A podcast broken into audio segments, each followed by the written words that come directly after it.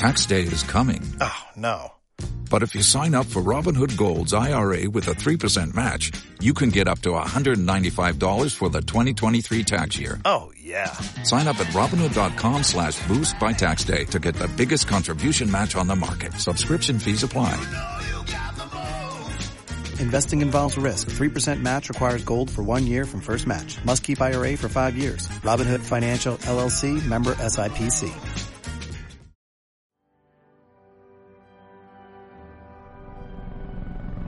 Ha llegado el momento.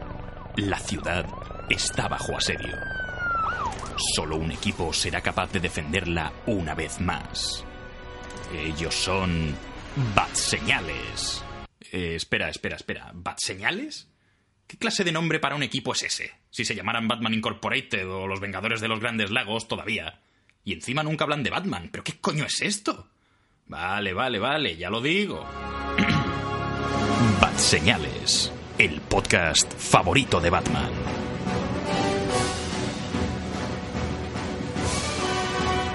Hola y muy buenas a todos, bienvenidos a Bat Señales, estáis escuchando el podcast favorito de Batman, yo soy Manuel de Frutos y hoy tenemos un programa muy especial pero muy interesante con dos productos eh, en principio muy dispares pero que tienen un nexo en común, eh, las robopilinguis. Bueno, no, bueno, los roboces en general, tenemos, vamos a hablar, como ya sale anunciado en el título, Westworld, vamos a hablar de la primera pero sobre todo de la segunda temporada eh, con spoilers, porque si vamos a hablar de la segunda temporada tenemos que hablar de la primera. Entonces, pues, si no habéis visto la serie o os interesa verla y no habéis podido, porque el reproductor de HBO es un puto desastre, eh, no escuchéis este podcast entero, o saltad a la siguiente sección que tendremos una charleta sobre Detroit Become Human, el nuevo videojuego de David Cage, que ha salido en exclusiva para PS4 muy recientemente y que, como sabéis, pues también trata el tema de la inteligencia artificial, los androides y demás. Eh, como ya he dicho, dos productos muy diferentes, pero que, pero que todos tiene, pero que tienen sus nexos.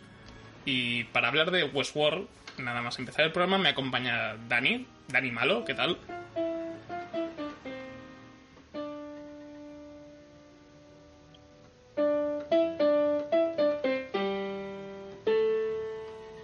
¿Qué tal, Imanol? ¿Cómo llevas el programa de fidelidad?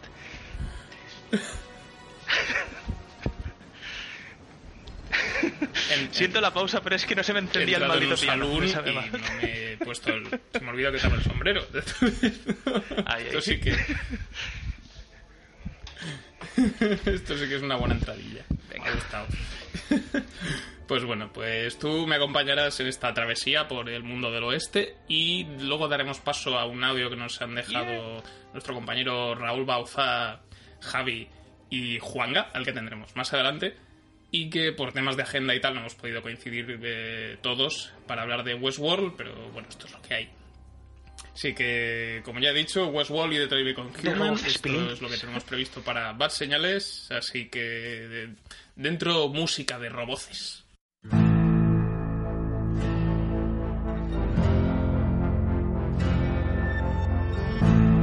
Recuerda que puedes suscribirte a nuestro podcast a través de iVoox y iTunes. Si te has quedado con ganas de más, puedes leer nuestras críticas y reseñas en badseñales.es. Además, puedes seguirnos a través de Facebook y Twitter para estar al día de las novedades cinematográficas, seriéfilas y comiqueras. Y también puedes unirte a nuestro grupo de Telegram.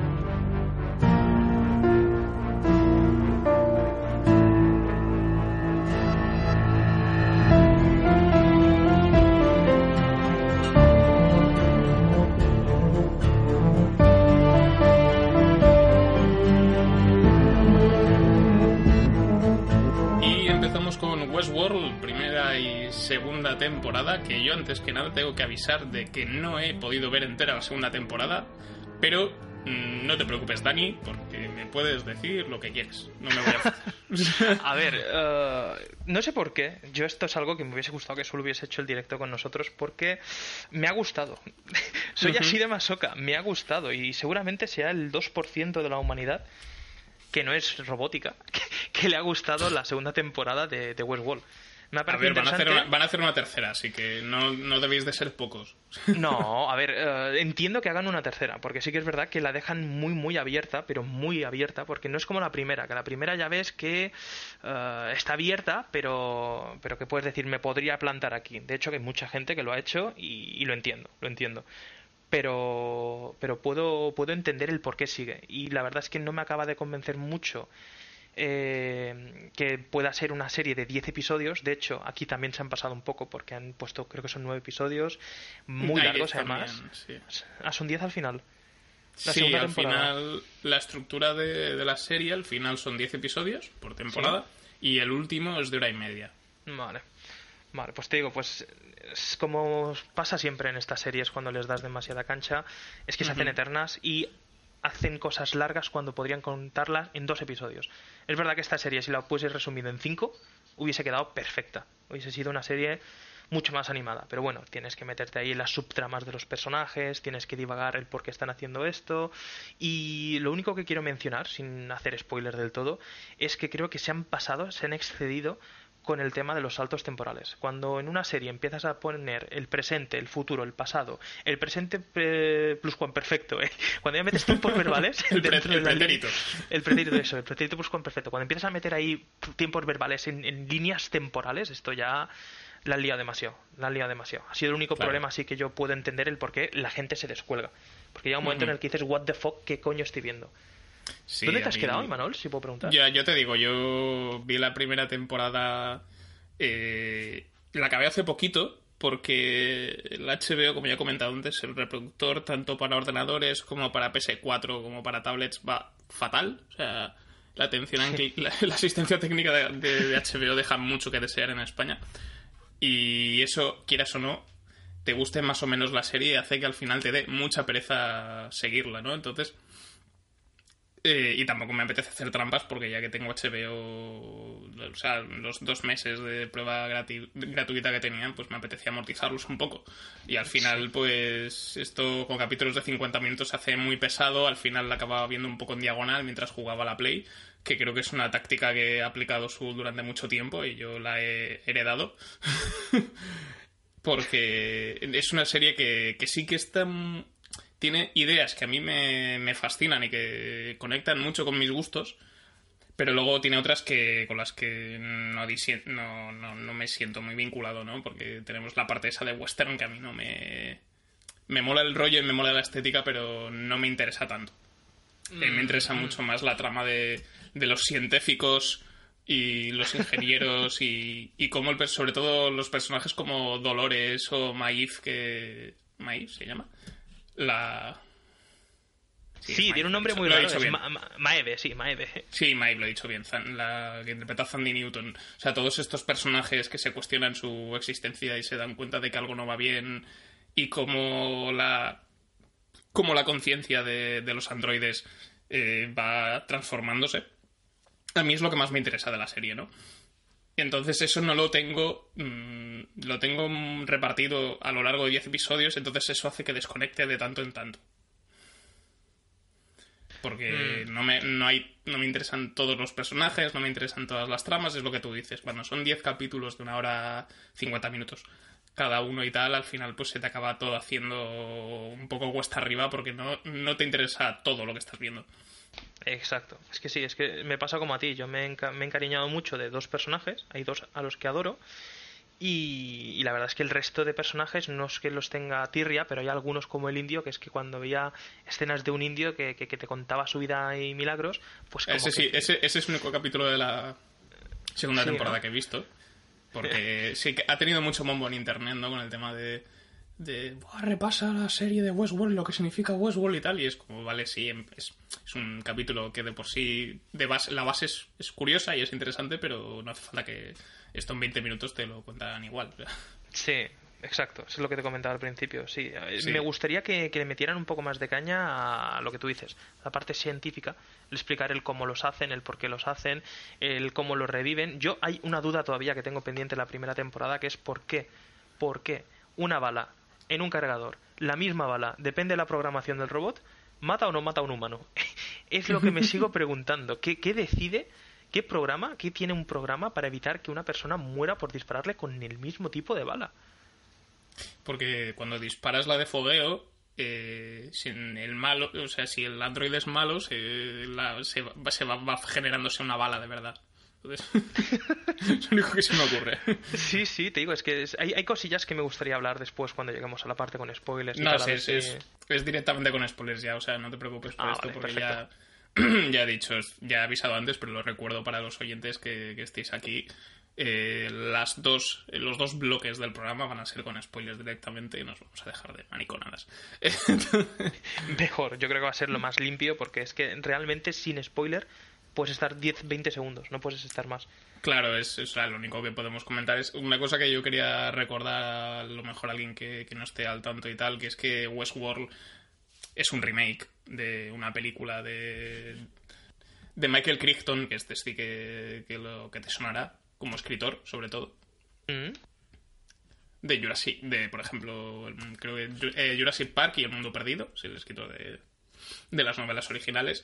Y dirigió esta, escribió y dirigió esta película en el año 73, que es, es, la base es más o menos la misma. Hay un parque temático donde androides interpretan a cowboys, no pueden dañar a los humanos, los humanos están ahí en plan parque temático y la cosa pues se lía y al final es como una especie de, Terminator. Eh, el malo es una especie de androide villanesco, en plan Terminator, que, que persigue a los protagonistas.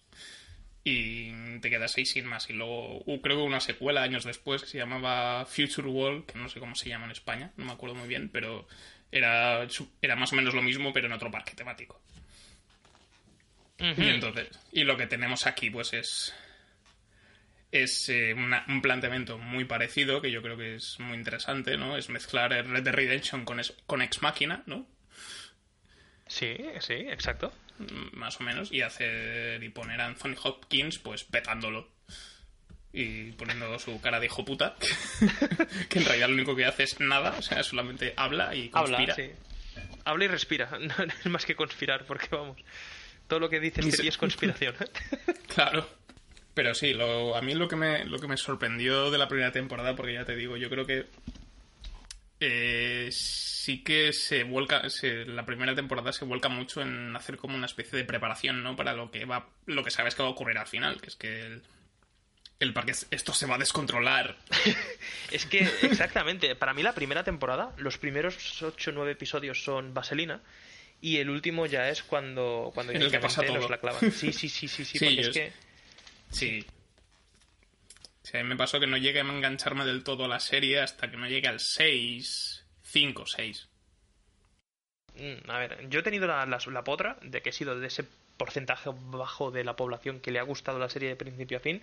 Tiene sus peros, como, como he dicho antes, el tema de que sean demasiado largos, que expliquen demasiadas cosas, etc, y que no acaben de explicar cosas que considero que sí que son importantes, tipo la creación de los robots, el alma de los robots, la conciencia de los robots, eh, por qué los reviven y, mantienen recuerdos, por, qué son realmente. Es que no parecen robots, es que da para debate el tema de los androides estos, porque no si fuesen un programa serían siempre iguales. ¿Por qué recuerdan? ¿Qué, qué, hay en ese...? Por eso me gustaría que metiesen, que me imagino que harán en la tercera temporada, un repaso gordo con, con Robert, pero con el Robert el original, el, el compañero de, de Anthony Hopkins que le ayudó a elaborar el parque. Yo me gustaría mucho que fueran por ahí los tiros, pero mucho. Sí, es que... ¿Qué, ¿Qué pasa? Si quieres que hagamos una pequeña sinopsis de la primera rápida, muy rápida, tres líneas para... Bueno, a ver, a... mí lo que... Bueno, sí, si refrescamos un poco la memoria de lo que pasó en la primera temporada, que es que teníamos un cúmulo de personajes bastante salvaje, pero los más importantes eran, como ya hemos dicho, Dolores, Maif, eh, Bernard y yo diría que al que llaman el hombre de negro, ¿no? Que es el papel de Harris es una especie de Terminator que va por ahí por la vida. Luego tenemos un plot twist bastante salvaje que yo no me veía venir. Tengo que decir. Y, y eso, básicamente es el personaje que ya hemos dicho de Robert Ford, que interpreta a Anthony Hopkins. Eh, ha creado esta especie de parque temático ambientado en el mundo del salvaje oeste. Y varios de los androides que, que tienen sus personajes allí, pues empiezan a, a tener como ciertos fallos de sistema en el que recuerdan vidas pasadas, por así decirlo. Y entonces como que empiezan a darse cuenta poco a poco de que han sido sus, mm, sus mentes han sido manipuladas cada vez que son asesinados para ser reseteados porque hay como resquicios de, memoria que se quedan en, en su conciencia. Eh, exacto, sí. Más o menos yo quería decir eso. Mm, tengo que comentar también que me... yo es que la veo en original y me ha supuesto un poco de lío el tema de los anfitriones y el tema de los visitantes. A mí el tema de anfitriones y visitantes se me hacía a veces en inglés un poco complicado entender quién era quién, hasta que después dices, vale, sí, tiene sentido, el visitante es el que está ahí, el anfitrión es el que te recibe, vale, pero es que como no los considero anfitriones realmente a los androides, porque realmente están ahí eh, haciendo unos, unos, personajes, ellos tienen unas, unas narrativas, unas historias que tienen que ir repitiendo día a día, y, claro, más que anfitrión, yo para mí anfitrión serían los científicos o los que se dedican a montarlo todo. Para mí esos me parecen los, los anfitriones. Es lo único que añadiría al, resumen este que has dicho.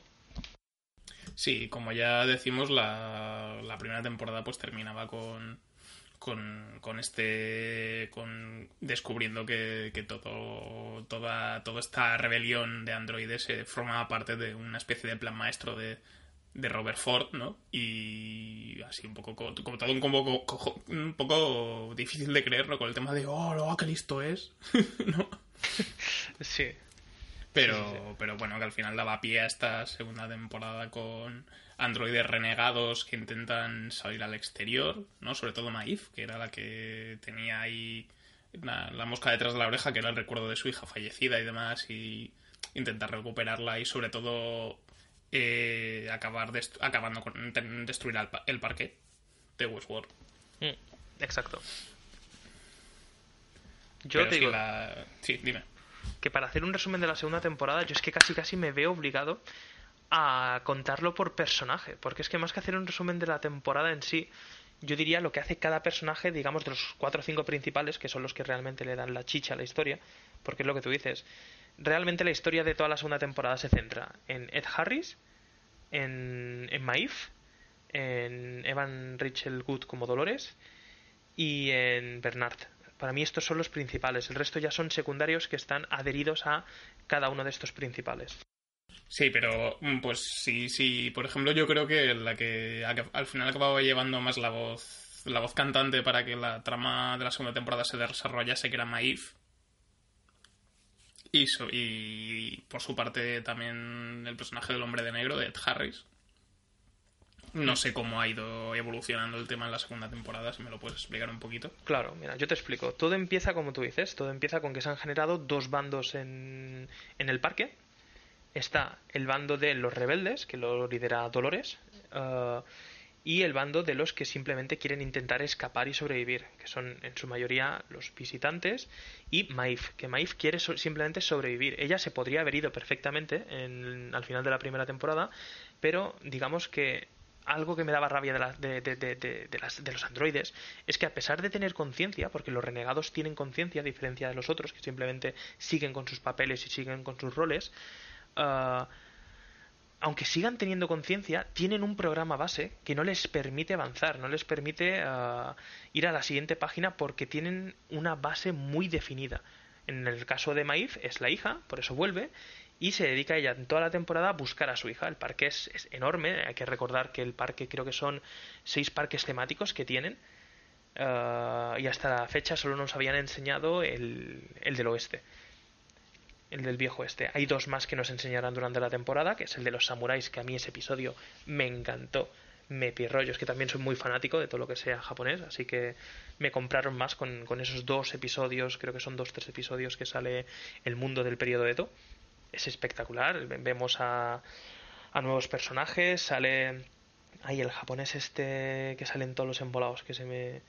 Sí, estos los tienen los tienen repetidísimos. Creo que hay como una selección de greatest hits de, de actores de actores asiáticos, porque no creo que sean todos japoneses, no. que aparecen en producciones norteamericanas.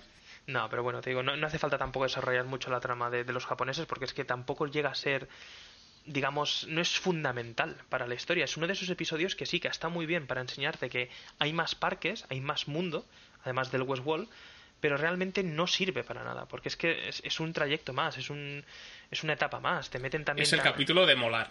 Sí, sí, es el capítulo de mira, sacamos la chorra y te podemos hacer esto también. sí, Eso me este, Es el, este es el quinto episodio de, la segunda temporada, es el Ecuador de, la temporada y tenemos... Es que a Hiroyuki Sanada, ¿no? Que es el que tú dices. exacto, este es. Creo. Sí, sí, sí. Que este lo tenemos visto. a mí me sonaba de, de Lobezno Inmortal y de, y de Sunshine, creo que sale también. Y también tenemos a Rinko Kikuchi, que a, nuestros oyentes igual les suena de, Pacific Rim.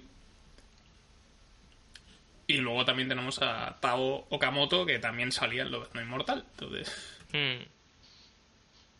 Sí, sí, sí, no, si son famosos, y el elenco te digo, si los, los, protagonistas brutales. Ahora, la trama simplemente es que mola, no hay más, no, no, es necesario meterse más en el, en el, papel.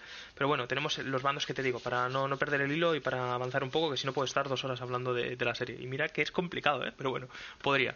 Uh, pues Maif eh, se, se centra en buscar a la hija y lo consigue. Y a la par que ella está con su búsqueda de la hija, tenemos eh, el bando de Dolores, que es que ha, creado un grupo como de renegados que se dedican a matar a todos los visitantes que había en la fiesta que hizo Anthony Hopkins, que por cierto, un crack, la fiesta fue brutal, la, mejor manera de acabar una fiesta es con muertes, yo siempre lo he dicho, y aquí Anthony Hopkins lo, lo peta, lo peta. Pues el bando este se digamos, se arma y se dedica a, buscar una, una, una, puerta. Quieren encontrar algo llamado la puerta, que Dolores su objetivo en toda la temporada, que no te lo dejan muy claro al principio, pero después te lo, te lo, te lo, definen un poco más, es salir de ahí. Está uh, Maif, que quiere huir, pero quiere huir uh, y le da igual dónde, aunque sea en otro parque, aunque sea en otro sitio.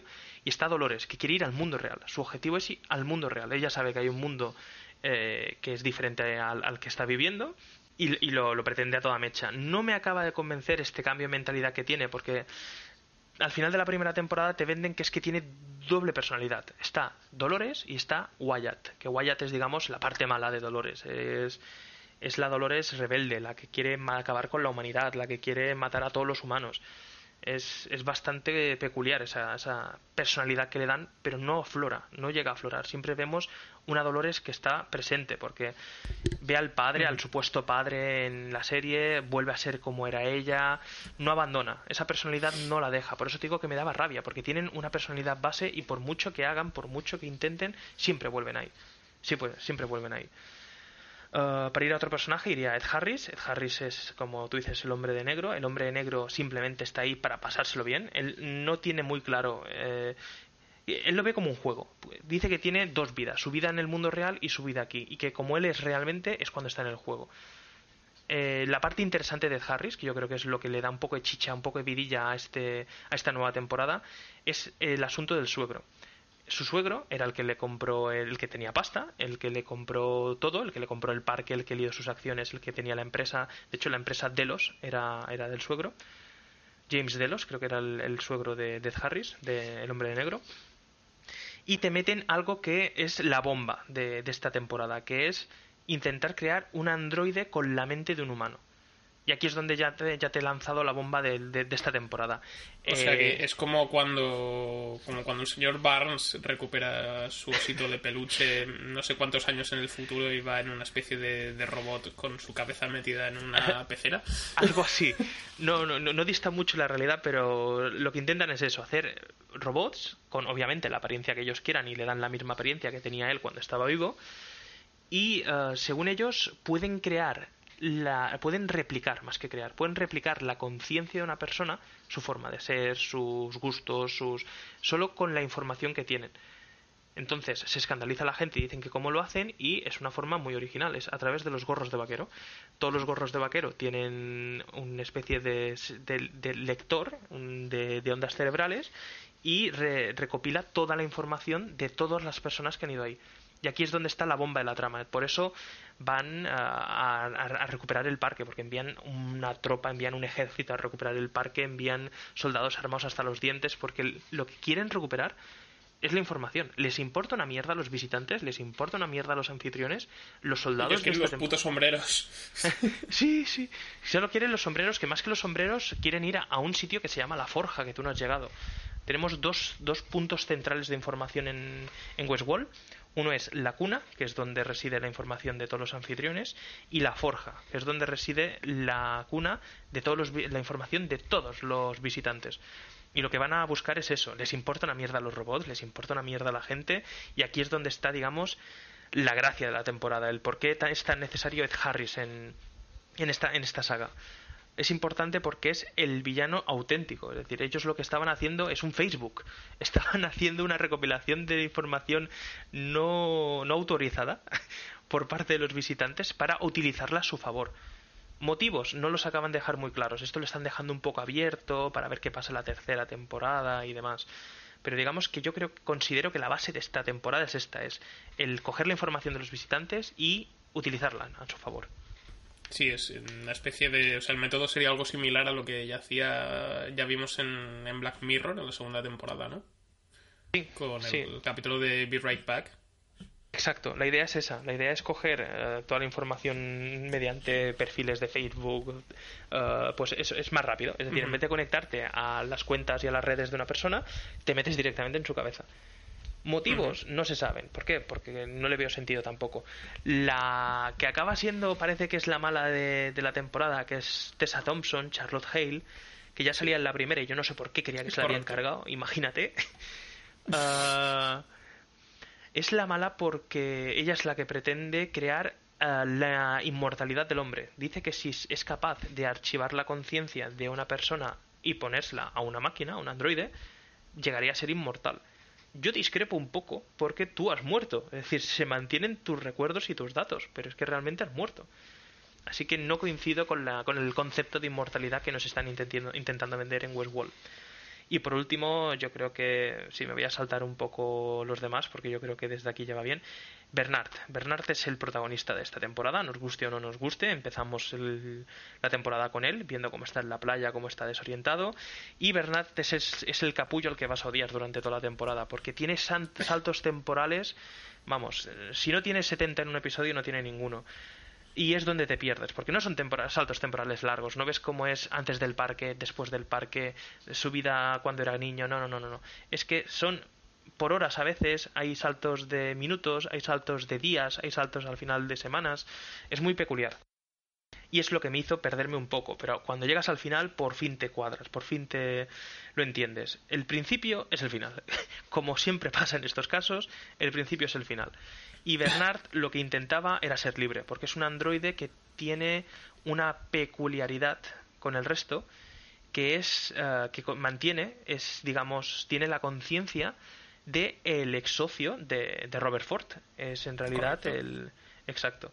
Pues nos explican en esta temporada que Dolores tenía parte de la conciencia de Ford y Bernard del resto. Y Bernard se creía que estaba cuidando y enseñando a Dolores cuando en realidad era al revés. Era Dolores la que con las enseñanzas de, y la mentalidad del ex socio de Robert Ford le hacía ser como él.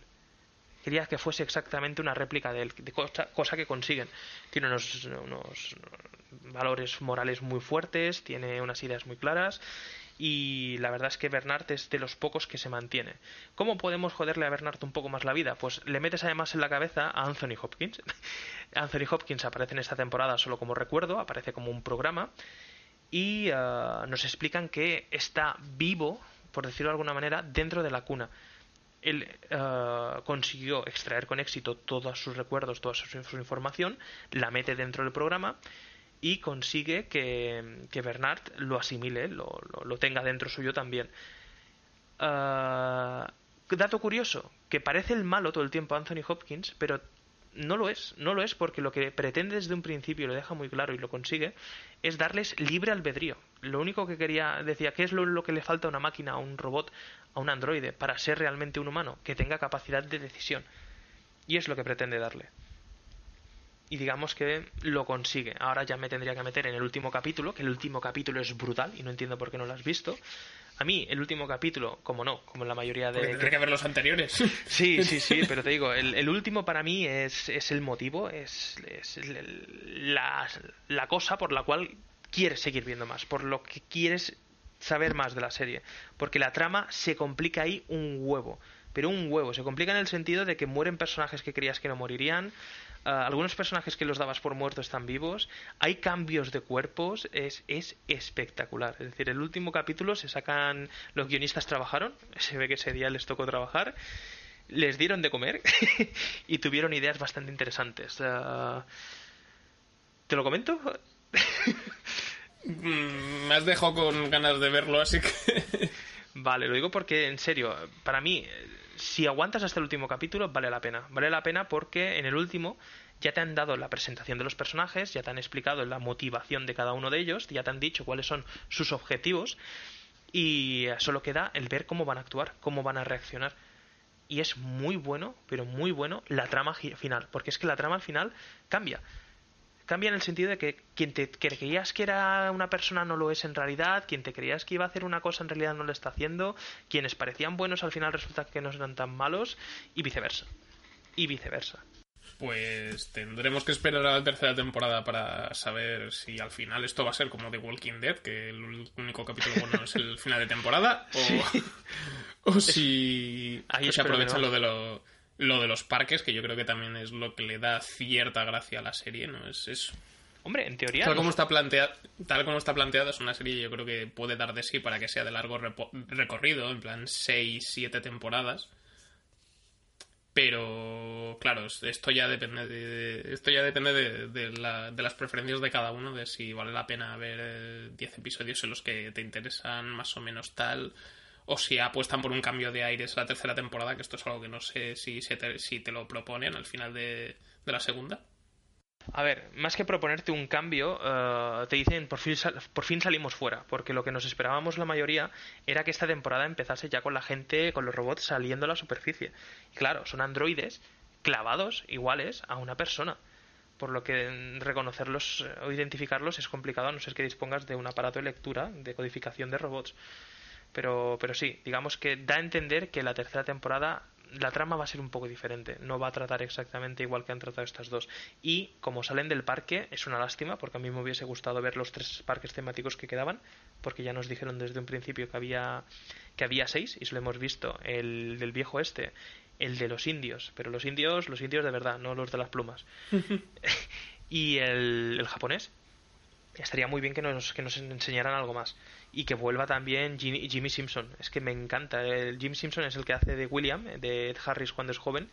Y me encanta ese personaje, pero me encanta. A mí, a mí es un personaje que al principio me da pereza, ¿no? Porque siempre es el típico buenazo y todo lo demás, pero la relación que se va que se desarrolla con Dolores y tal en la primera temporada por lo menos está yo creo que se me hizo muy interesante no y ayuda mucho al que el personaje de Dolores te acabe enganchando no según pasan los capítulos. Exacto que aquí también quería llegar. Eh, lo que enganchó también de la primera temporada fue el giro de quién era realmente eh, él porque no nos lo esperábamos hasta el final. Pues han hecho han jugado una carta parecida una baza muy parecida y eh, han aprovechado también para darle más empaque al personaje de Logan, de Ben, ben Baines, Ben Barnes, no me acuerdo lo mismo del apellido. Ben Barnes. El príncipe Caspian, para entenderlos. Sí, Ben Barnes, sí. ben Barnes, este, pues uh, también es un actor que tiene es, bastante tiene bastante fama es bastante conocido y me sorprende que no le diesen caña pero es que lo han aprovechado lo han amortizado casi casi al final. En la última temporada en el último capítulo más o menos es cuando te explican un poco más de él pero muy poco te cuentan muy poco. Me gustaría que explicaran un poco más. Hay personajes que te digo que, que ya han acabado con ellos igual es que no tenían más más tirada pero no sé uno que no, no trago, tío, que es que no puedo con él y yo me sorprendí cuando descubrí quién era, es el hermano, lo llamaré el hermano feo para ser cruel, porque toca cojones que este sea el feo, el hermano feo o poco famoso, diré, para ser más, más simpático, de los Hemsworth, tío. El jefe de seguridad, eh, Ashley Stubbs, mm. es, es el hermano poco conocido, lo diré así, creo que queda mejor. El hermano inútil de los, de los Hemsworth. Sí, sí, sí, sí, sí. Es como los Travolta eran, ¿no? Que eran 17 hermanos y solo hay uno realmente famoso. ¿o? Van por ahí los tiros. Bueno, sí, tenemos, tenemos, a los Baldwin. Eso, los Baldwin, perdona, sí. Son, creo que son cuatro o cinco, no me acuerdo. Y. Sí, sí, los Baldwin son el equivalente. pues te digo, pues hay muchos personajes que me gustaría que explotaran más, otros que están explotando y que ojalá paren de, darle escoba. Y, algunos que incluso me da un poco de lástima que, hayan llegado a morir, porque ya te digo, en el último capítulo hay algunos que matan, pero sabes que te quedas con la gracia, con la espinilla, que es que estoy muy tentado de decírtelo, Imanol, pero no, no, voy a ser bueno, te lo voy a decir. Ah, te dan a entender que es que pueden replicar al final cualquier cosa. Y eso es lo interesante, que, que cuando te dicen esto eh, es que pueden recuperar cualquier personaje. Un personaje que haya muerto, un personaje que creas que puede desaparecer de la serie, eh, puede volver a aparecer en cualquier momento. Chan, chan, chan, chan. ok. Bueno, pues yo creo que podemos cerrar por aquí nuestra, nuestra opinión sobre, sobre las dos primeras temporadas de Westworld. Voy a dar paso a a la opinión de nuestros compañeros Raúl, Javi y Juanga, que va a ser un poquito larga, ya, ya os aviso. Pero vamos a, vamos a averiguar si hasta qué punto están de acuerdo con lo que eh, hemos dicho Dani y yo, si son fans de la serie, si no, yo sé que Sul no lo es, eso ya os lo anticipo. Sí, sí, sí, Así que por eso tengo curiosidad para cuando mientras esté montando esto lo, lo escucharé, no lo he escuchado todavía pero a ver qué, a ver qué tienen que decirnos.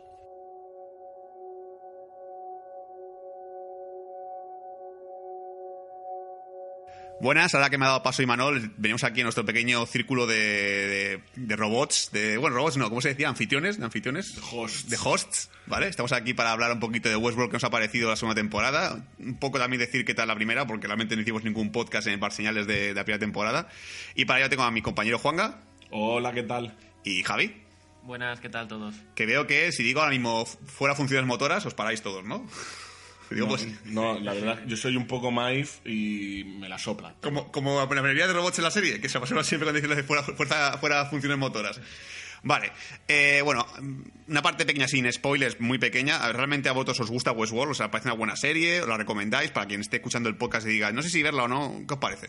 Eh, a ver, mm, yo la recomiendo porque sí que, sobre todo por producción, porque es una serie que de producción me ha dejado impactadísimo. Porque el, oeste está clavado, la, las, o sea, todos los escenarios están muy bien hechos. Lo malo que veo, eh, la trama. La trama se repite tanto en la primera como en la segunda temporada y nos ocultan muchísimas cosas para luego soltárnoslas al final en plan de ¡oh, sorpresa! y eso no me ha gustado nada. Y la duración, o sea, que cada capítulo dure una, unos 55 minutos mínimo es mm, agotador. Yo, para mí, cualquier serie que dure una hora, si no es Sherlock Holmes, me parece demasiado. ¿Y tú, Javi? Pues yo estoy de acuerdo con Juanga en la duración de los capítulos. Para mí ese es el, punto negativo que tiene la serie, tanto en la primera como en la segunda temporada. Es verdad que casi una hora de... casi 60 minutos de capítulo puede llegar a ser un poco tedioso. Eh, especialmente en según qué capítulos de la segunda temporada, más, más, más concretamente. Pero si juntamos las dos temporadas, yo creo que es una serie con un nivel muy alto, una calidad grande y solo con decir Ed Harris, Anthony Hopkins, ya es un reclamo que a mí por lo menos me llega, me llega muy, muy hondo. Luego la temática, ciencia ficción, fan absoluto como soy yo, pues más que más. Es verdad que para mí la segunda temporada da un pasito hacia atrás, porque intenta explorar otras cosas que no exploran en la primera. Es un, intentan desmarcarse un poco de lo que es una temática un poco más encorsetada y un poco más sobre raíles. Esta, pues hacen una especie de experimentos en según qué capítulos que a algunos les funcionará y a otros no, como ha sido el caso de alguno de vosotros. Sí. Y, pero bueno, en general yo sí que la recomiendo porque tanto el reparto como ha dicho Juan a la producción, a mí la trama me gusta también. O sea, tema de androides, conciencias, quién es superior, quién por el hecho de hacerlos es superior o no, todo ese debate me, me ha llegado mucho. Yo la verdad es que le, recomiendo fervientemente. yo quiero ser el villano de este podcast, quiero ser el Ed Harris aquí, el, el, vaquero negro. Porque yo Westworld, sinceramente, he acabado hasta los cojones. ¿Vale? Yo creo que, aparte, es una serie que, que, A ver, sabemos que es HBO, ¿vale? Que HBO no tiene lo que, el formato Netflix de una temporada entera de golpe y tal. Y claro, en, mi caso creo que los tres me parece, hemos visto así como muy seguida, ¿verdad? Sí, sí. Sí, hemos dicho un poco, el formato Netflix ha pasado en HBO, ¿vale? Y lo que habéis dicho, un capítulo de una hora cada, cada episodio, si te veas una maratón te puedes pegar un tío en la boca, pero fácilmente. A ver, a mí lo que me pasa es que si las tengo que ver solo, se me hace muy cuesta arriba. O sea, hacerlo en compañía, como lo hemos hecho ya más de una vez, se me hace divertido pero según qué maratones de series como estas que tienen un argumento denso, que tienes que estar muy pendiente de que no se te escape nada, se me hace cuesta arriba, sí. A mí, sinceramente, y además, para empezar, cosas que a mí no me gustan de Westworld, o sea, un poco básicamente. Se me vendió como el nuevo Juego de Tronos, para nada. o sea, no llega a nivel de Juego de Tronos, eso estamos estamos todos de acuerdo, ¿no? Sí, sí, a ver. Yo- De, de producción creo que puede llegar al nivel de Juego de Tronos, pero del resto no llega a enganchar tanto. Ni personajes, ni tramas, ni giros, para mí, totalmente alejado de, de- de Juego de Tronos. Y luego también está el punto que eso ya es para más personal, que a mí, por ejemplo, lo que es el- las películas del oeste no me gustan. ¿Vale? Entonces, claro, me meto esta serie que es todo el mundo oeste, y yo, sinceramente, la primera temporada, sobre todo, toda la parte que era trama del oeste, estaba en plan de Dios, cuéntame más del parque porque me estoy pegando un tiro, o sea, no puedo más. Por favor, más parque. O sea, más, más lo que se refiere al diseño del parque, cómo funciona, normas y tal, porque a mí lo que es historia de vaquero, de buscar el laberinto y cosas por el estilo, yo acabé hasta los cojones. A ver, yo dentro del, del 10% mundial que no ha visto Juego de Tronos, Es verdad. o que ha visto pocos capítulos, yo me parece que de la primera temporada solo he llegado a ver 5, 6 o 7, yo de momento me quedo con Westworld. Me- De momento. O sea, por el momento, cuando llegue el reto Tronos, quizá cambie de opinión. Sí. A ver, eh, bueno, ya creo que podemos ya decir que en comparación a su temporada es un poco más floja, en eso estamos todos de acuerdo. Eh, sí. Sí, para los, tres estamos en esto, ¿vale? Pues ahora ya vamos a pasar con la parte con spoiler, lo digo porque si hay gente que, gente que dice, no sé si verla o no verla, bueno, yo digo, como ha dicho Javi, en compañía a lo mejor se hace más, más, más suave. A lo mejor un capítulo por semana sienta mejor que uno cada día, porque joder. Ah, uno cada día, yo me he tragado hasta cinco. Oh, por Dios, cinco horas de, de Westworld es para pegarse, vamos, no sé, o coger una cuerda y ahorcarse. Te- te- tengo que, que confesar que he utilizado mi truco para series de una hora de, de duración, que es el de mirarme un capítulo, o sea, empezar un capítulo, cuando me canso del cap normalmente son un capítulo entero, el segundo capítulo por la mitad me lo paro, me desconecto con otra cosa y ya me lo veré en otro momento. Bien, bien. Yo he llegado a un punto que esto lo hago con series que realmente no me están enganchando, que es jugar a la Play y ver Westworld. ¿Vale?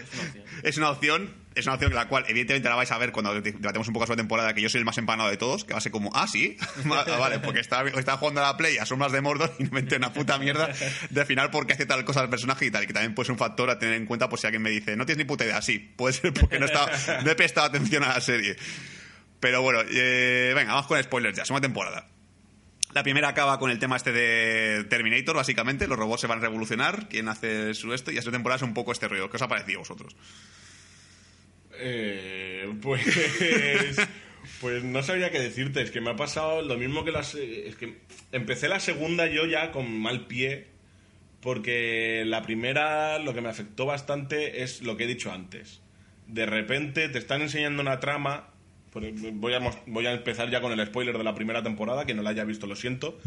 Pero te están mostrando una trama que se está poniendo interesante y de repente te sueltan el bombazo de que el hombre de negro, el Ed, Ed Harris, es William, que te están enseñando la trama de Ed Harris a la misma que William, cuando es la misma. No, no me estáis entendiendo una mierda, pues así vais a entender Westworld, es verdad.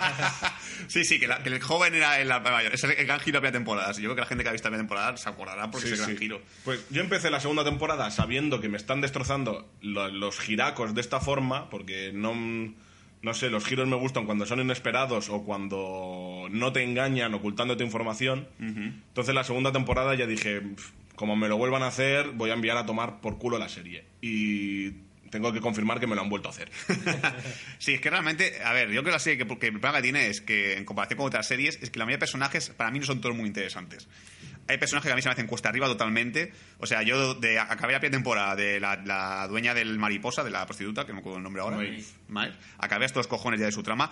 Esta segunda temporada me ha gustado más, porque ya no es todo el tiempo de humanos, hacedme caso, quiero revolucionar. Y los humanos que estaban allí ayudándole en plan, ¿por qué le ayudáis? Si, si es un robot, no sé por qué el tontito este de chino y el otro, ¿por qué coño lo ayudan? Pero bueno, esta segunda temporada me ha gustado más, pero esta, esta segunda temporada lo que se me ha hecho pesar es Dolores, por ejemplo. Yo con ella no he podido. A mí este reo de revolucionaria, de guau, venga, seguidme pueblo, está en plan, mm, me da igual. me da lo mismo. Una de las de los handicaps que he tenido yo, distinto al, no sé si distinto a Juanga, pero distinto a Azul sí, es que yo me vi la primera hace un año o dos. Entonces. Has descansado. Básicamente. Y no me acordaba de la trama de Ed Harris. Quiero Vale. decir, me acordaba del tema del laberinto, pero no me acordaba de que realmente él era eh, William y que luego aparece en la habitación donde tenían confinado a, Al padre, al, su- a, a Delos, sí, y le iban haciendo pruebas con- continuamente y hasta el final de esa escena que es que de repente aparece ella de mayor y es Ed Harris, no caí la cuenta de plan, ¿de este capítulo? Sí, ¿qué, está- qué están haciendo aquí? y, y otra cosa es, sí, el, el cambio de papel de Dolores, ah, yo claro, es muy distinto de la primera temporada donde hacía de, de, de, de- hija del campesino inocente y mona. De damisela en apuro. Sí, correcto, a hacer del líder de la resistencia, de la revolución. Entonces, no, no, me, no me desencaja el papel, no me chirría, porque me parece que lo hace relativamente bien. Sí, sí, a nivel de actriz no es por, el problema no es eso, el problema es que el personaje no me Ah, gusta, vale. pero ella lo hace muy bien. O sea, aunque no tenga cara de, ti- de tipa dura, Sí. eh, te cuela, ¿sabes? Sí, sí, sí, te, te lo crees. Y más allá de, de eso, eh, los experimentos que he dicho antes, como el episodio del Shogun World, Ese sí que me gusta a mí. me ha, me ha- me ha funcionado muy bien, ha sido un soplo de aire fresco. a Es mí. que, es que para mí ese capítulo es como cuando paras en un sitio que huele muy mal y de repente respiras aire fresco y dices, oh, por fin ya puedo respirar. Pues ese capítulo para mí fue eso. Y mira que es un capítulo que realmente también lo puedes eliminar y realmente no aporta mucho más a la trama principal, porque como mucho el personaje de la china, esta arquera que se queda con ellos, Es la lástima esa. Sí, pero eh, ahora comparando con otro capítulo, el del Shogun World, sí que te ayuda un poquito en la trama porque te está explicando un poquito más sobre Maeve y el, el pistolero y la de la serpiente. Luego, comparando con otro capítulo, por ejemplo, está el del indio, el capítulo 8, si no voy mal, que ese capítulo te presentan un personaje nuevo en un capítulo súper adelantado que no tiene nada que ver con la trama. Te está presentando un indio con la hija de Maeve, pero no te enseña nada de ningún personaje principal. Sí, es para ser un personaje que realmente estaba de fondo ahí, porque solo aparecía de fondo, de repente lo desarrollan para que luego, bueno, Javi no ha visto los últimos capítulos, pero este papel, el papel del, del indio no tiene un papel tampoco tan importante en la trama. No es que digas, buah, me lo ha presentado porque este personaje va a ser clave para entender el final. Yo No. creo que es un, un recurso para si tienen que extender la serie y seguir haciendo más temporadas como me parece que van a hacer. Es que, claro, ahora vamos a comentar ya un poco, nos hemos adelantado mucho, pero bueno, el tema del final de la temporada, yo personalmente, para mí no la tercera temporada. O sea, si la tercera temporada va a ser lo que yo me imagino que va a ser, personalmente no me apetece. Paso, porque, bueno, Javi, vino con spoiler ahora mismo. Adelante. El parque se ha ido a la mierda ya, ya no hay parque, básicamente. Eh, han conseguido algunos eh, eh, escaparse del parque de alguna manera para eh, infiltrarse entre los humanos. Y la trama va ir, supongo que de eso, de buscarlos en plan. Va a ser Blade Runner. la trama va a ser Blade Runner. Yo es que me vuelo dos, dos posibles tramas. Eh, lo siento, Javi, también, porque va a spoiler. Sin problema. Eh, eh, puede ser una que la que ha dicho la que has dicho tú, Sul, de eso de Blade Runner, de buscar drones, digo drones, eh, Anfitriones. anfitriones ahí en, en, en la- en el mundo real. Y otro que es el que más miedo me daría, que sería de como todos los, los anfitriones, los hosts esos, bueno, la gran mayoría, han llegado a una especie de mundo mental que, en el que no son libres y todo eso, como la tercera temporada vaya, de que de repente en ese mundo mental también sean hosts y lleguen gente y todo eso, va a ser de, mira, Westworld Eso ya renova. sería mucho rizar el rizo. Sí, sí, yo, yo, he dicho- yo digo ya, yo me bajo del tren. O sea, estoy tan enfadado con Westworld, no porque me parezca una serie horrible, pero sí en el sentido de que ya me he cansado. O sea, no puedo más. A lo mejor dentro de un año lo típico, que es como cuando hace un año haces una cosa y dices, no haré nunca más. Pasa un año y dices, bueno, podría volver a repetirlo, pero creo que en este caso estoy convencido de que no. Luego mejor me escuchas el, el año que viene en un podcast en plan, joder, tercera temporada, qué guay. Y yo ahora os lanzo una pregunta a los dos. Sí. Eh, ¿Creéis que el capítulo de Shogun World ha sido como un checkpoint que os permite llevar el coche a la meta o como un oasis en medio del desierto que os ha permitido cruzarlo? O si, sea- si no hubiera habido Shogun World, ¿os, ¿os veríais capaces de terminar la serie? O sea, yo me la he acabado por, por el podcast realmente, pero realmente no. O sea, Shogun me ha gustado, pero veo que de repente que el, el capítulo número 6 se cierra totalmente la trama de Shogun y yo en plan de, vale, pues lo que más me gusta lo habéis cerrado ya, pues paso. O sea, no me interesa nada más. Es que lo que dice Juanga, yo creo que realmente el mayor giro que te puede pegar la serie siempre es el mismo, que es que una personaje que tú sabes que, que, era- una persona real es un anfitrión. Que es el giro que ya eh, al final de temporada te meten como dos veces y dices, vale, otra vez el mismo giro. Yo incluso lo llamaría giro, porque giro es mm, algo que de repente te resulta inesperado y que te sorprende muchísimo porque te lo han ido colando de manera disimulada. Aquí te lo sueltan de, por cierto, este es un anfitrión y no te hemos soltado ninguna pista en ningún momento. Sí, es que no está preparado. Generalmente, más que por formato así, en cualquier momento puede coger y decir a una persona, ah, también es un anfitrión, yo y tú, ah, también. vale. Y luego descubrimos, por ejemplo, que también el, el personaje de Anthony Hawkins, el que murió la pretemporada, también era un anfitrión hecho por otro anfitrión y dices, venga, va, más giros por ahí. No, no. O sea, a mí eso no me funciona, ya, ya me he cansado. A mí personalmente, a la gran fricada me hubiese gustado que Westworld fuese como Kingdom Hearts, ¿vale? Visionando todo el tiempo mundos. A mí cada capítulo un mundo diferente, en plan Assassin's Creed también. Es verdad. En plan, Shogun World. Y luego que digan, ah, por cierto, el parque tiene una sección que es de Grecia. ¿Vale? Y tú, Gris World. y- Greece World. Y luego aparte te venden una sección que es Egipto. Tú, venga, va. Y yo te venden una sección y yo, venga, pues así sí yo me engancho la serie. Digo, qué guay. Sí. Pero aquí, como solamente es Parque del Oeste, Parque Indio y Parque. Y encima, la parte india no se ha desarrollado mucho más que un pequeño. En un capítulo, un pequeño prólogo. Nada más. Que parece que aparte la parte india es la parte más sexual, porque entiendo, porque puedo entender es como el lugar donde está todo el templo del placer y cosas por el estilo. Yo, joder, yo quiero ver eso. Yo quiero ver gente follar, es HBO. Sí, pero que incluso diría que incluso el capítulo final me ha llegado a decepcionar tanto que, que incluso el gore en el capítulo final me parece súper, súper suave. Qué gore. Exacto. O sea, la, la serie sí que tiene escenas de gore porque hay momentos en los cuales sí que se ven cosas sangrientas y tal. Pues no sé qué pasa en el capítulo final, que es la gran batalla, que ves gente pegándose que parece eh, un- niños en un parque infantil. Yo, yo, a- a- había una cosa en el, en el capítulo final que yo me esperaba brutal cuando te lo empiezan a enseñar, que es que sueltan a unos toros. España. Sí, sí, sí. De repente San Fermín ahí, pero ti. hay alguno de la manada por ahí metido dentro ¿Te de... imaginas? En plan, en plan inserto, detrás de un cristal. ¡Uah! No, pero eso, yo me esperaba sangre con los toros. De hecho, a uno parece que le clavan un cuerno y no se ve nada. Sí, es como un empujoncito. La, pa- cáete abajo. Pero es un toro, tío. Pero empuja- le empuja, le, le, le corta, le clavan el. Coño, no- me gustaría de toros aquí en España que son bestiales, de que le clavan el, el- el cuerno y se sale por la boca, ¿sabes? Pero, ¿eh, ¿Son toros o son el animal que sale en la presentación de...? No, son, No, toros. son, son toros mecánicos, pero toros. Pero es coño, joder, no sé, mínimo dame algo un poco. No sé qué pasa el capítulo final, porque realmente yo digo, el capítulo de Shogun también me gustó mucho porque tenía un poco de gore, muy flipante. No sé qué dices, un capítulo final en el que tiene que haber mucha sangre, mucho, mucha acción, y no. Y yo sobre todo también tengo que decir el tema este, que a mucha gente le va a gustar, le gusta mucho Westworld por el tema de la filosofía que tiene sobre el tema del ser humano y tal, pero a mí ya se me hace repetitiva. Yo no sé qué, mensajes nuevos tiene así, aparte de conocer a tu creador. Los humanos eh, somos, somos imperfectos.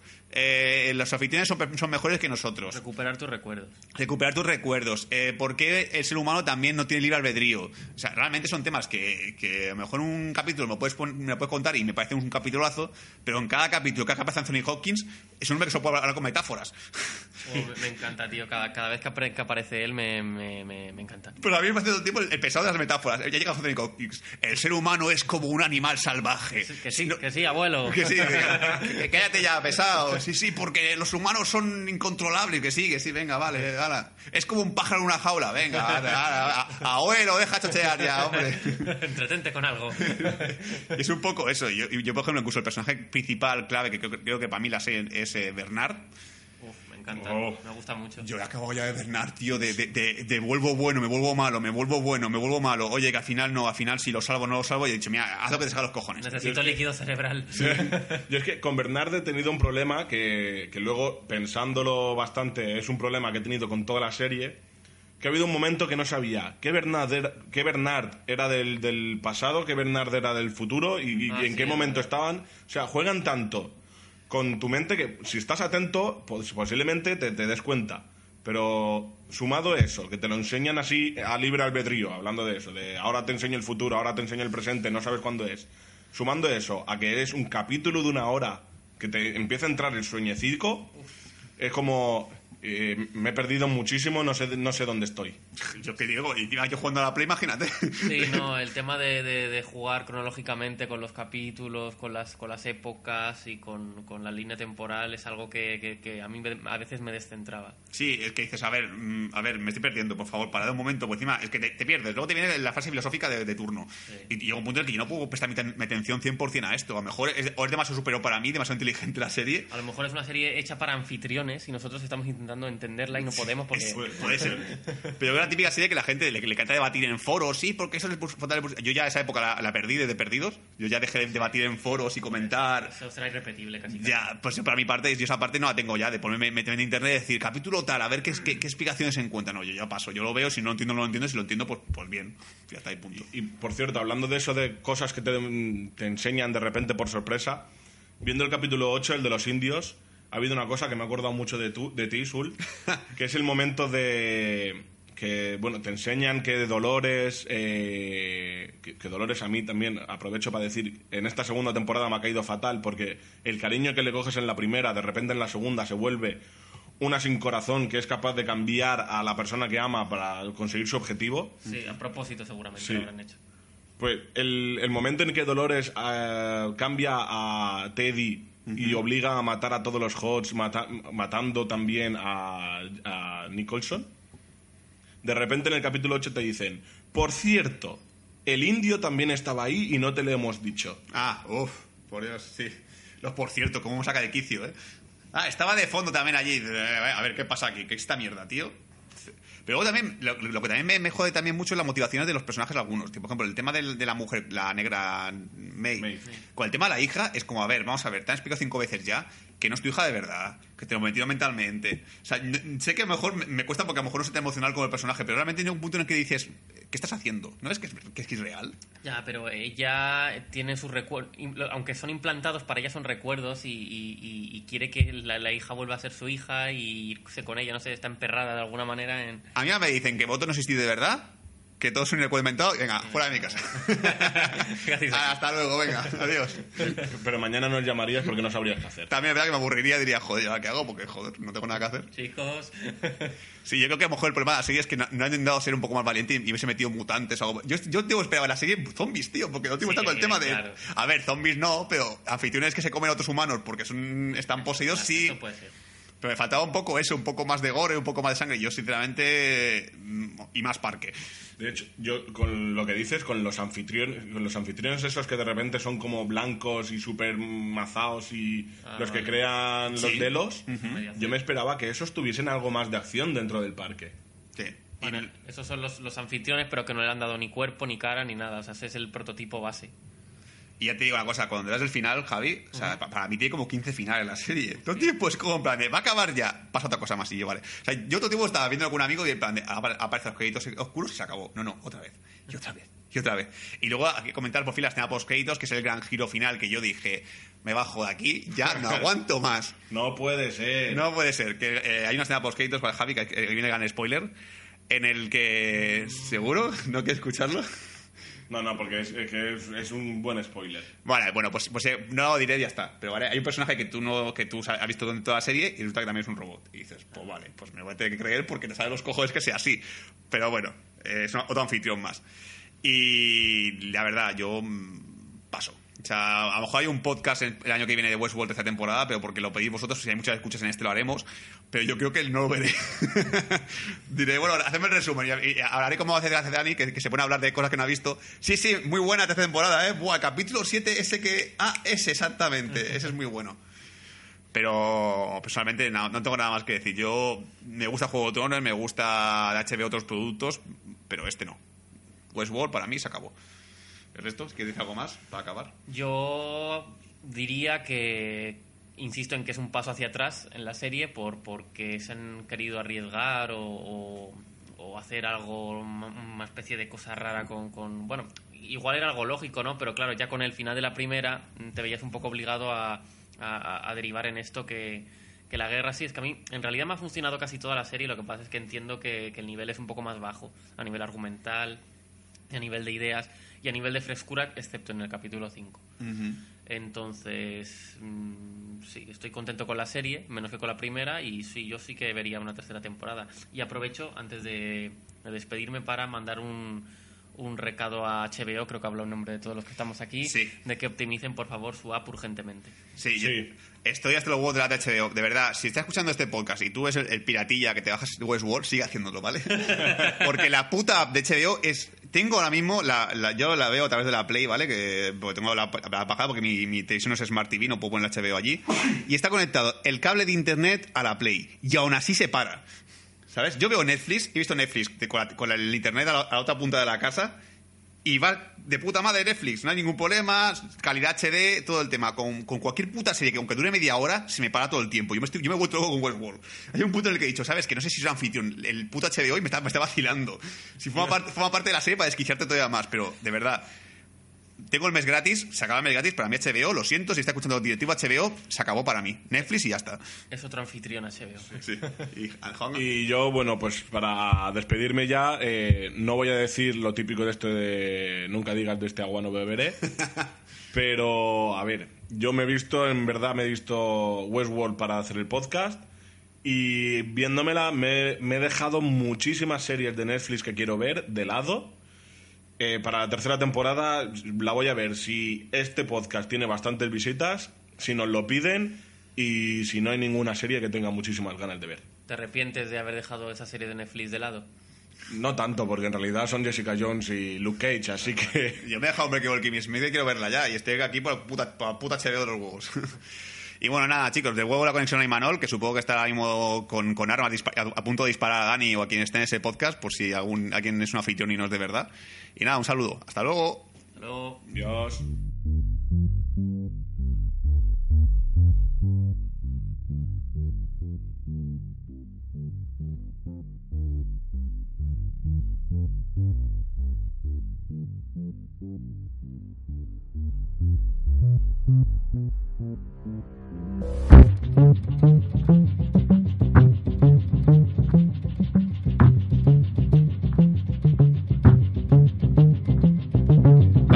La segunda mitad de nuestro programa de hoy, como ya hemos dicho, nuestra especie de especial sobre androides, inteligencias artificiales. Eh, vamos con la segunda obra que vamos a comentar hoy, que es el videojuego Detroit Become Human. Y para ello cuento con la compañía de Juan Gabriel Roch, que es un súper fan de los juegos de David Cage y obviamente pues lo teníamos que tener aquí. ¿Qué tal, Juanga? ¿Cómo estás? Hola, me llamo Juanga. Muy bien. Bueno, para que... No sé si lo habrán jugado mucha gente, pero es que es el primer tráiler que vi de Detroit Become Human, que todo el mundo decía, me llamo Cara, me llamo Marcus, me llamo Con. Pues era un guiño, pero no ha quedado muy bien. Sí, que ha sido un poco antiguo. Pero podrías haber dicho pulsa X para interrogar. Triángulo, mentir. Mentir. O, o pulsa X para gritar ¡Sean! ¡Jerico! Exacto. Pues. Exacto, vamos a hablar de Detroit Become Human, que como ya he dicho Juanga, creo que se anunció el juego hace 2015, puede ser. Eh, pues la verdad es que no me acuerdo. que Me, me da a mí que sí, en el E3 del 2000, 2015 o 2016. Ahora no lo soy muy seguro. Pues es que yo recuerdo que el desarrollo de este juego fue largo, o sea que igual sí que fue en 2015, como ya hemos dicho, creado por, dirigido y escrito por David Cage, que es un cargo así un poco particular en el mundo del videojuego, tener un direct a- alguien que sea a cargo de director de todo, suelen ser eh, director de las Sí, anima- todavía- de animáticas o qué. ¿Eh? Sí, todavía estoy esperando a que haga un juego en el que él sea actor y todo. También. Efectivamente, el francés este con ínfulas. Que, que come- para que no le suene su nombre, es el responsable de, de varios de otros juegos anteriores, como son eh, Heavy Rain, eh, Beyond Dos Almas, eh, Fahrenheit, que salió para PlayStation 2, y otro más que salió en PC, que no recuerdo cómo se llama. Porque creo que no lo ha jugado nadie. Sí, no. Yo, Omicron, de hecho, Omicron se llama. Omicron, sí. que se publicó en el 1999 y para quien nos esté escuchando y conozca los juegos y le interese mucho la, forma de trabajar de, de David Cage, eh, hay un libro que se ha publicado recientemente que lo escribió José Altozano, conocido como Gallo en YouTube, en el que repasa un poco la trayectoria de David Cage y sus manías, su forma de trabajar, su y su forma de ver el videojuego, ¿no? Y cómo, cómo lo aborda eh, como una especie de, de- de película interactiva, que es lo que son casi todos estos juegos, aventuras gráficas que, en el que básicamente lo que haces es andar, hacer cosas cotidianas, eh, elegir frases y pulsa X para lavarte los dientes. y, eh, y mueve el pad rápidamente para fregar el suelo. Esa ha sido la novedad de, del Detroit Become Human y no la historia. Pero, pero bueno, centrándonos un poco en lo que es el videojuego en sí, como ya hemos dicho, exclusiva de, de PlayStation 4. Eh, Juanga, si nos puedes explicar un poco la sinopsis de qué trata, cuáles son los personajes y demás. Vale, pues a ver, básicamente trata el juego trata de Detroit, es la ciudad de Estados Unidos en 2036, si no voy mal, que ha llegado un futuro en el que todos los trabajos, eh, los trabajadores han sido sustituidos por, por androides. Entonces ahí, como sucedió en los años 20 con los negros, en plan de iros de aquí, nos queremos, pues todo eso están sufriendo ahora los androides. No son aceptados por la sociedad ni nada de esto. Entonces es cuando descubrimos que hay tres personajes, pero dos de los personajes que son la chica llamada Cara y Marcus, que son los dos chicos que son androides que quieren luchar contra, contra esto, quieren ser aceptados, quieren ser integrados en la sociedad. Y luego nos encontramos con Connor, que es un androide de los más nuevos, trabaja para la policía, entonces la, te lo presentan como el androide que tiene que luchar contra el resto de androides divergentes. Y de eso trataría el juego. Es eh, los androides quieren estar involucrados en la sociedad, quieren libertad, quieren los mismos derechos que los humanos, no quieren ser tratados como perros, etcétera. Pues sí, yo creo que es más o menos esto, sin centrarnos demasiado en detalles de la historia, pero como ya he avisado al principio del programa, eh, vamos a abordar eh, Detroit Become Human directamente con spoilers, así que si no habéis podido jugarlo o tenéis intención de jugarlo, eh, parad aquí y volvemos adelante. O podéis escucharlo y... O sea, si sabéis lo que nos ha parecido este juego, porque como ya hemos dicho, la gracia... O sea, lo parte de la gracia de Detroit Become Human es no solamente que manejas a estos tres personas, a Cara, Connor y Marcus, cada uno con su propia historia que es, más adelante se irá entrecruzando, inevitablemente, eh, son las diferentes opciones que tienes para abarcar o reaccionar a según qué cosas y así ir definiendo hasta cierto punto la historia. Y la personalidad. Efectivamente, también, sobre todo en el personaje de Connor, que es el policía androide que persigue a otros androides.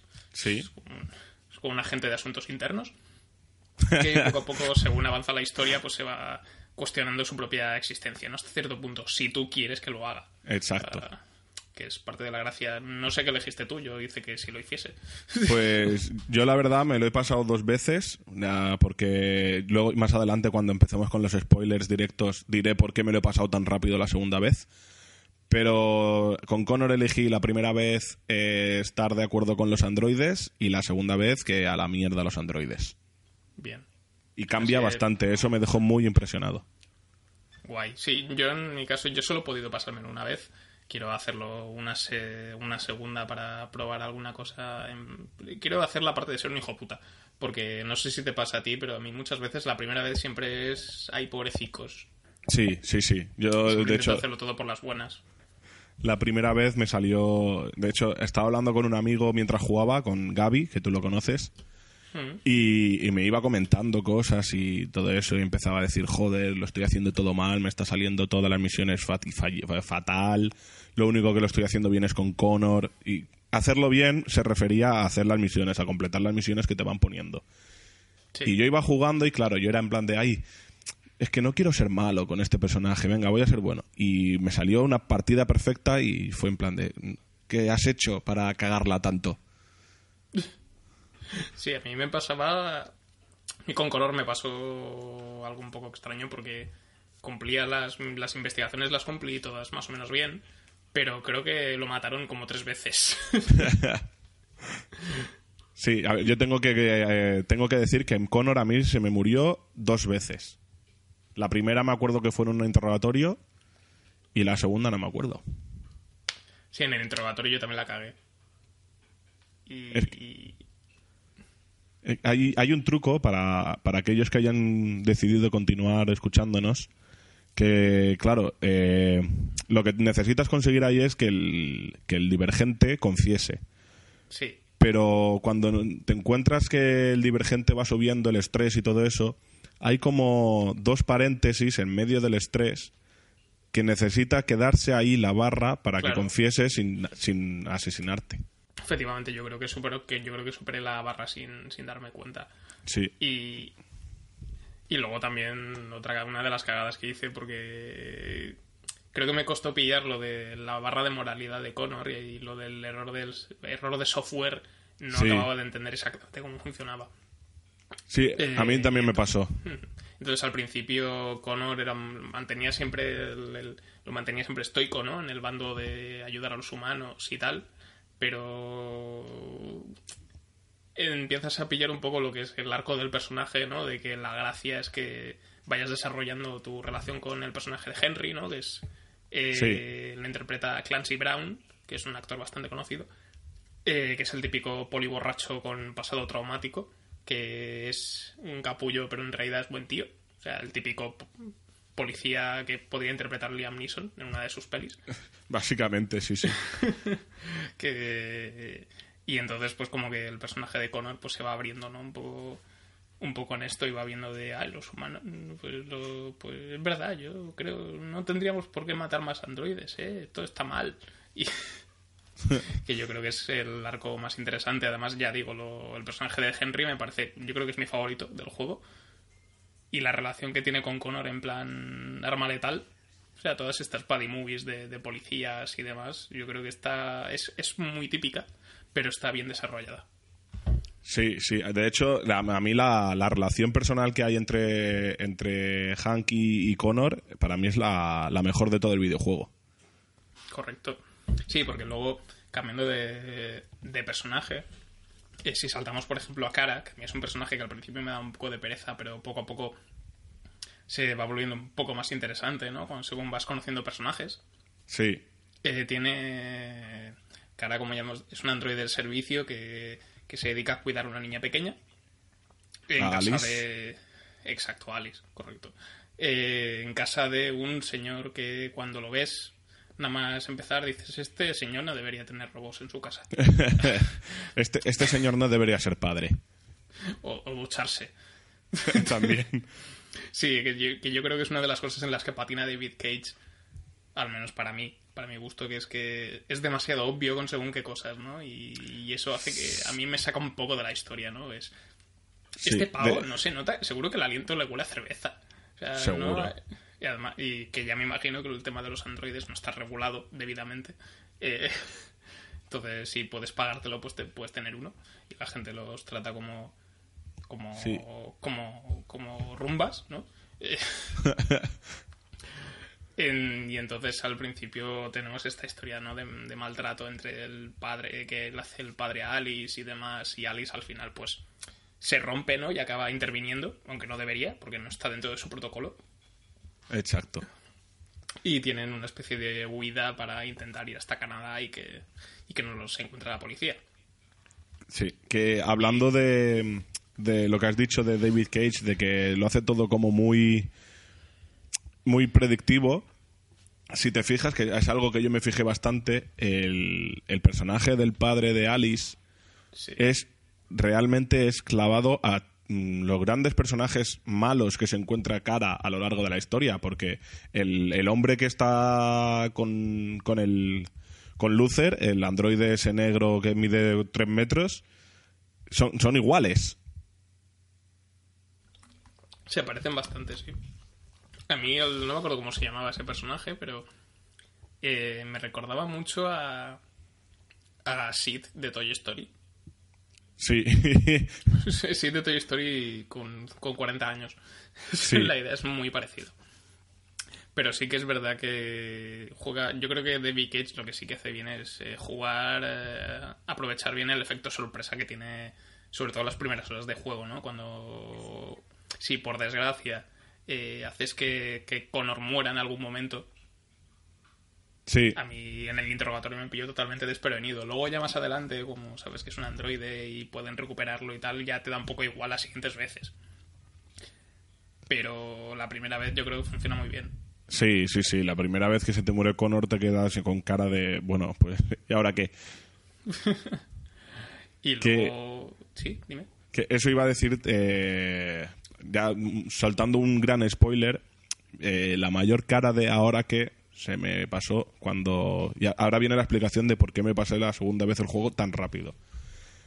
En el momento en hay un momento en el que cuando controlas a cara, Sí. el padre de Alice se droga, se le va la olla, se, se saca el cinturón para golpear a Alice y tú tienes, ti- ti- tienes que eh, rebelarte contra tu protocolo para ir a salvar a Alice. Sí. Yo, por probar, dije, a ver qué pasa si no me muevo. Dejé el mando ahí en el sofá, no me moví y de repente veo que el padre sube, eh, de- hay una escena de vídeo, entra cara en la habitación, está Alice muerta en los brazos de su padre Joder. y matan a Cara. Desde ese momento, Cara deja de ser un personaje jugable y por eso me pasa la historia tan rápido. Perdí un personaje. En el, en el minuto 2 del juego, ¿sabes? Joder. Y cambia mucho, o sea, se nota, o sea, está bien hilado para que no se note la ausencia de cara en el resto de la historia.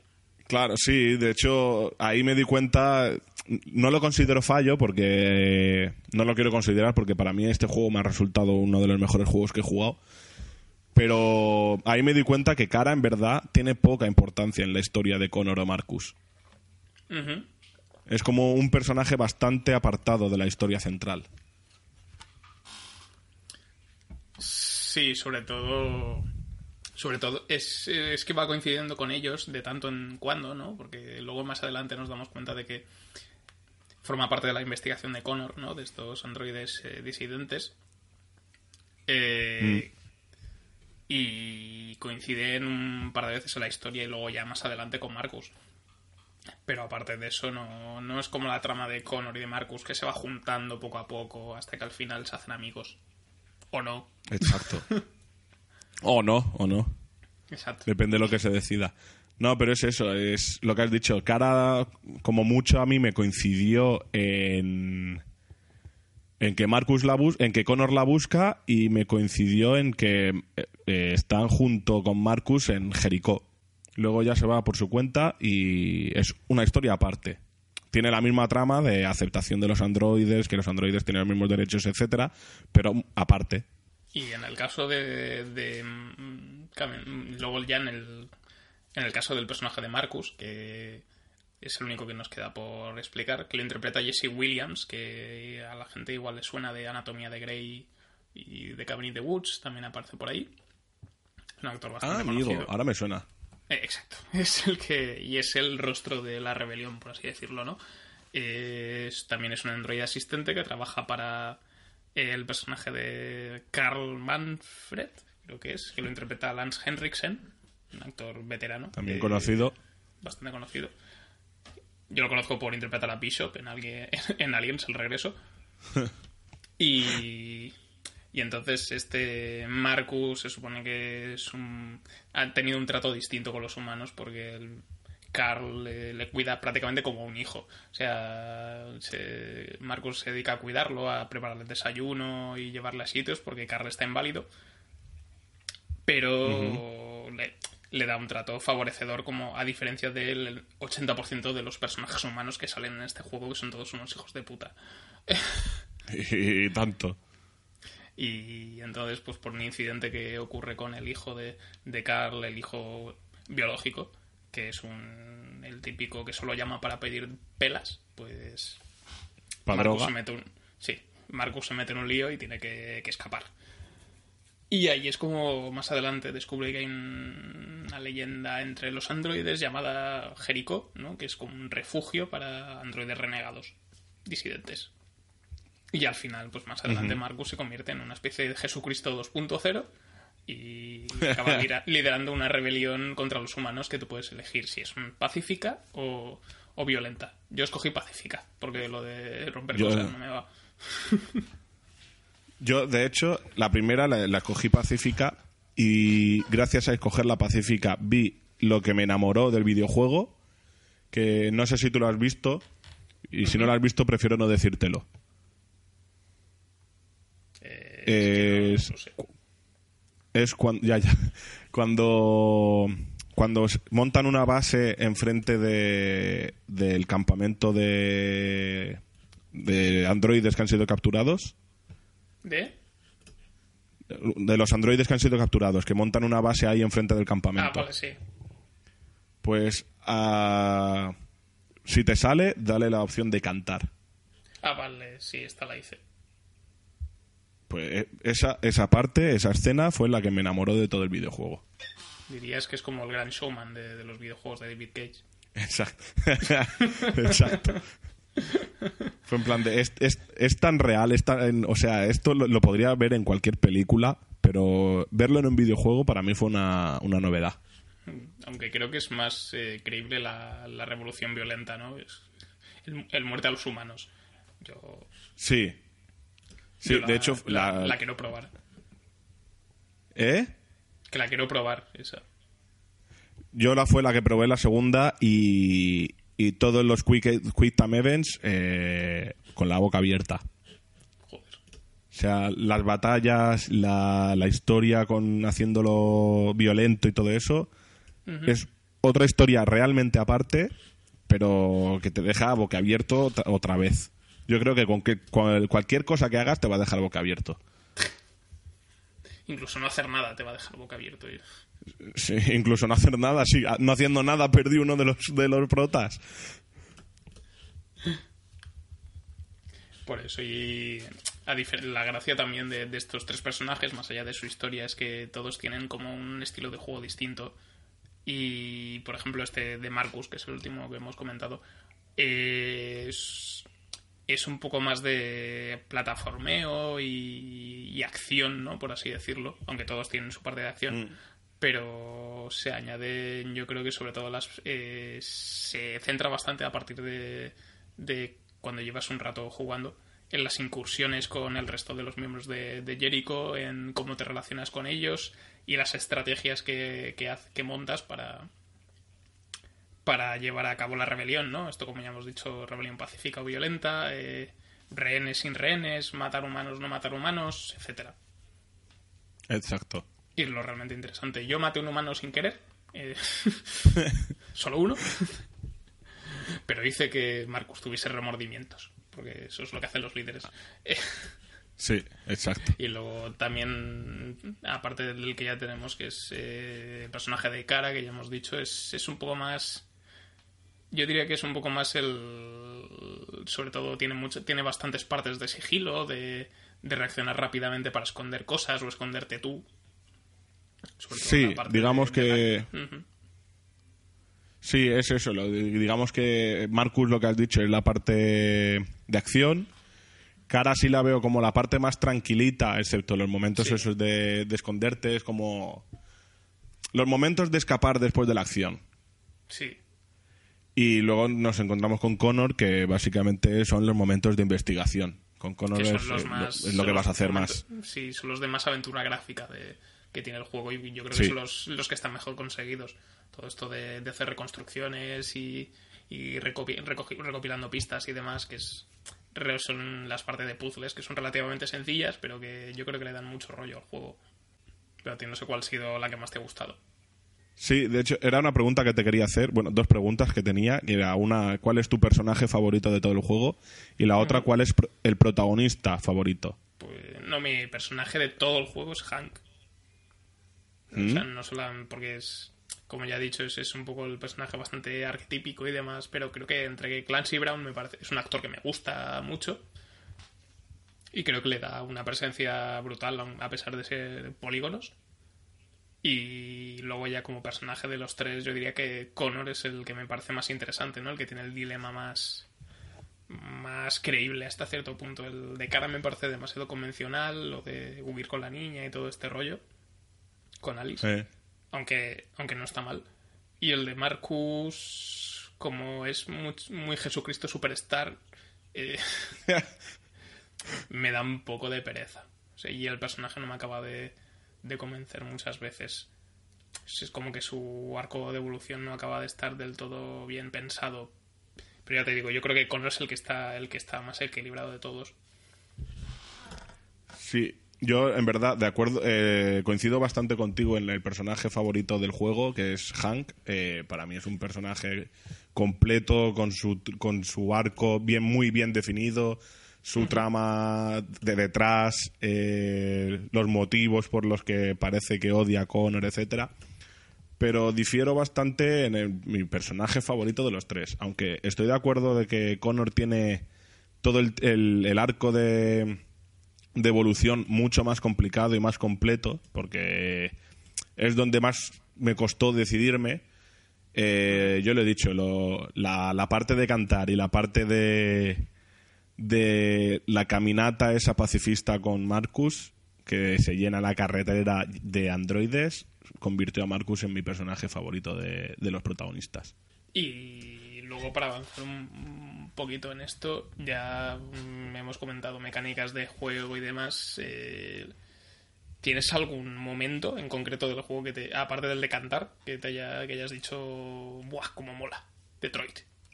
Eh, el- la parte esta de, de la caminata pacifista, cuando, cuando te bloquea la policía, decidir atacar. O sea, todo eso de... Eso no lo hice. El, pues la, el Quick Time Event ahí y la acción que te marcan ahí es... me- no sé, me dejó flipando. Es, es- no sé, lo compararía con un- una acción de pelea típica de, de Jackie Chan o de Bruce Lee o de Jet Li o de cualquiera de estos. Sí, sí, si lo haces bien. Si vas fallando el Quick Time Event, date por muerto. No, claro. No es como en el. como en la persecución que puede haber entre, entre Connor y Cara en la autopista. Eh, la persecución de... De Connor y Cara en la autopista, no sé si la llegaste a hacer. Sí. Que sí, que, Sí, sí, sí. que hay que hacerla. Pues ahí como la vayas fallando, ¿no? Que tienes a, a Alice rebotando entre los coches como una pelota de, de, pi- de pinball. Yo creo que se lo fallé. Yo, ahí fallé una, pero cuando era Connor.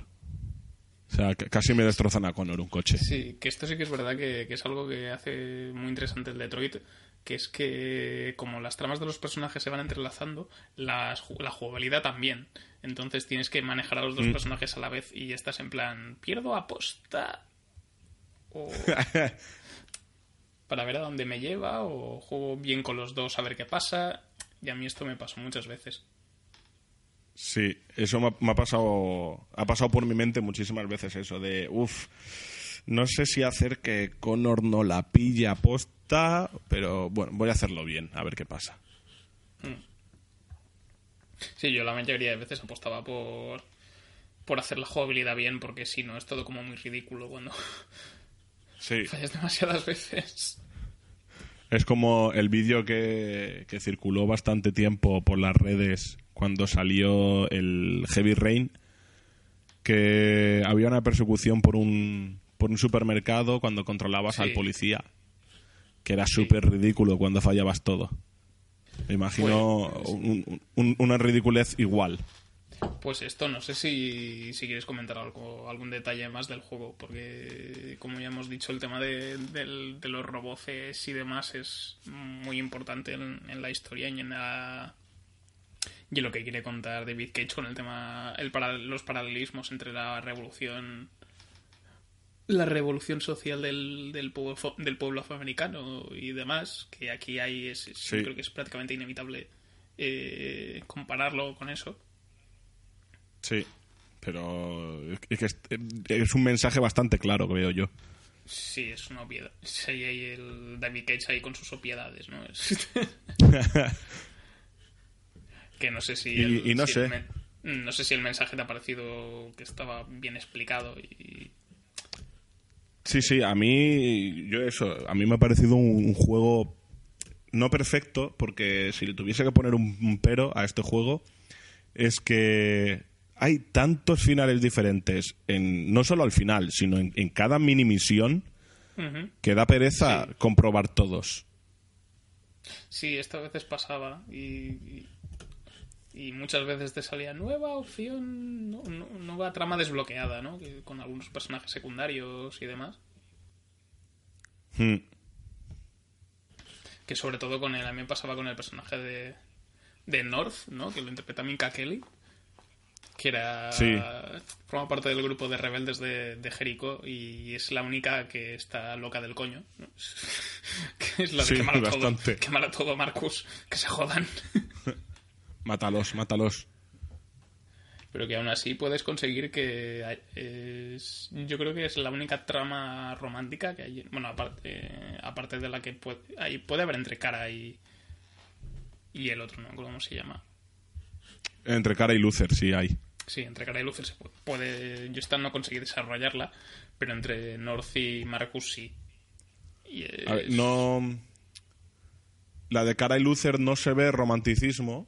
Porque no, o sea, no, no es igual que Marcus y, y North, que si se besan, si se conectan las manos a lo, a lo avatar y Avatar, todo eso. sí. Sí. Pero, por ejemplo, si, si vas haciendo bien la historia de Cara con Luther, sí que hay un momento en que la relación entre Cara, Luther y Alice es familia.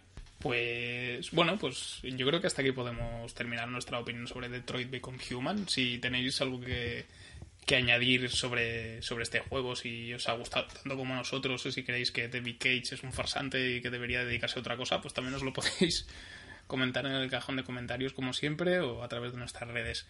Y bueno, esto ha sido todo en el programa de Bad Señales, en nuestro especial sobre roboces y robozas.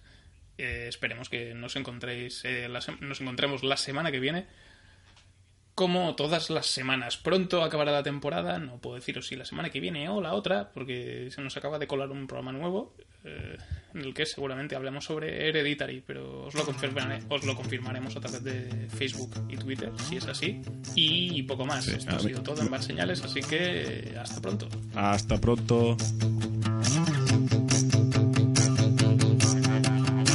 the distant future, the year 2000. The distant future, the year 2000. The distant future, the distant future. It is the distant future, the year 2000. We are robots. The world is quite different ever since the robotic uprising of the late 90s.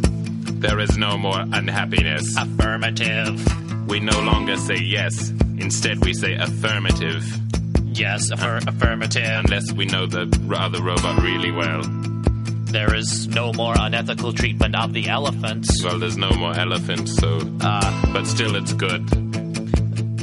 There's only one kind of dance the robot.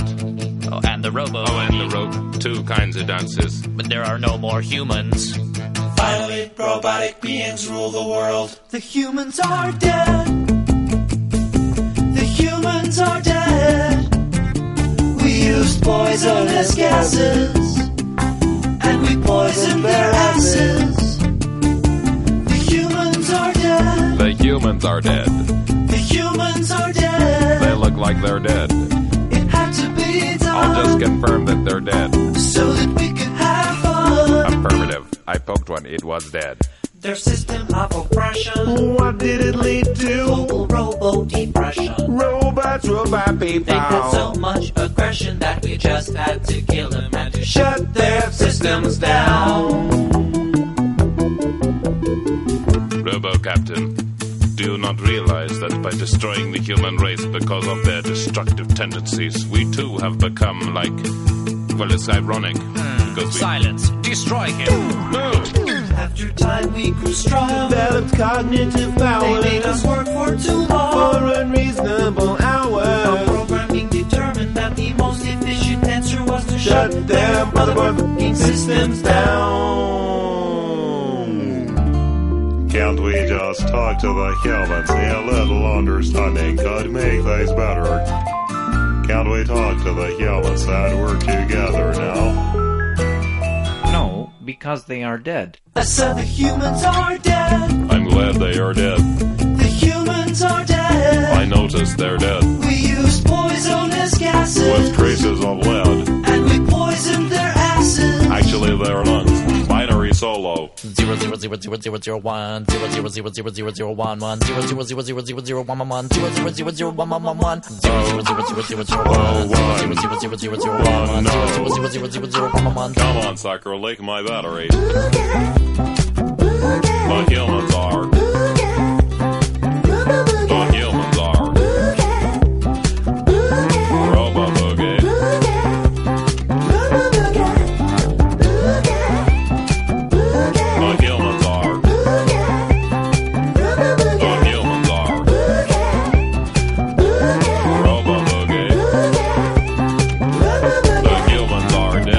Once again, without emotion, The humans are dead, dead, dead, dead, dead, dead, dead, dead.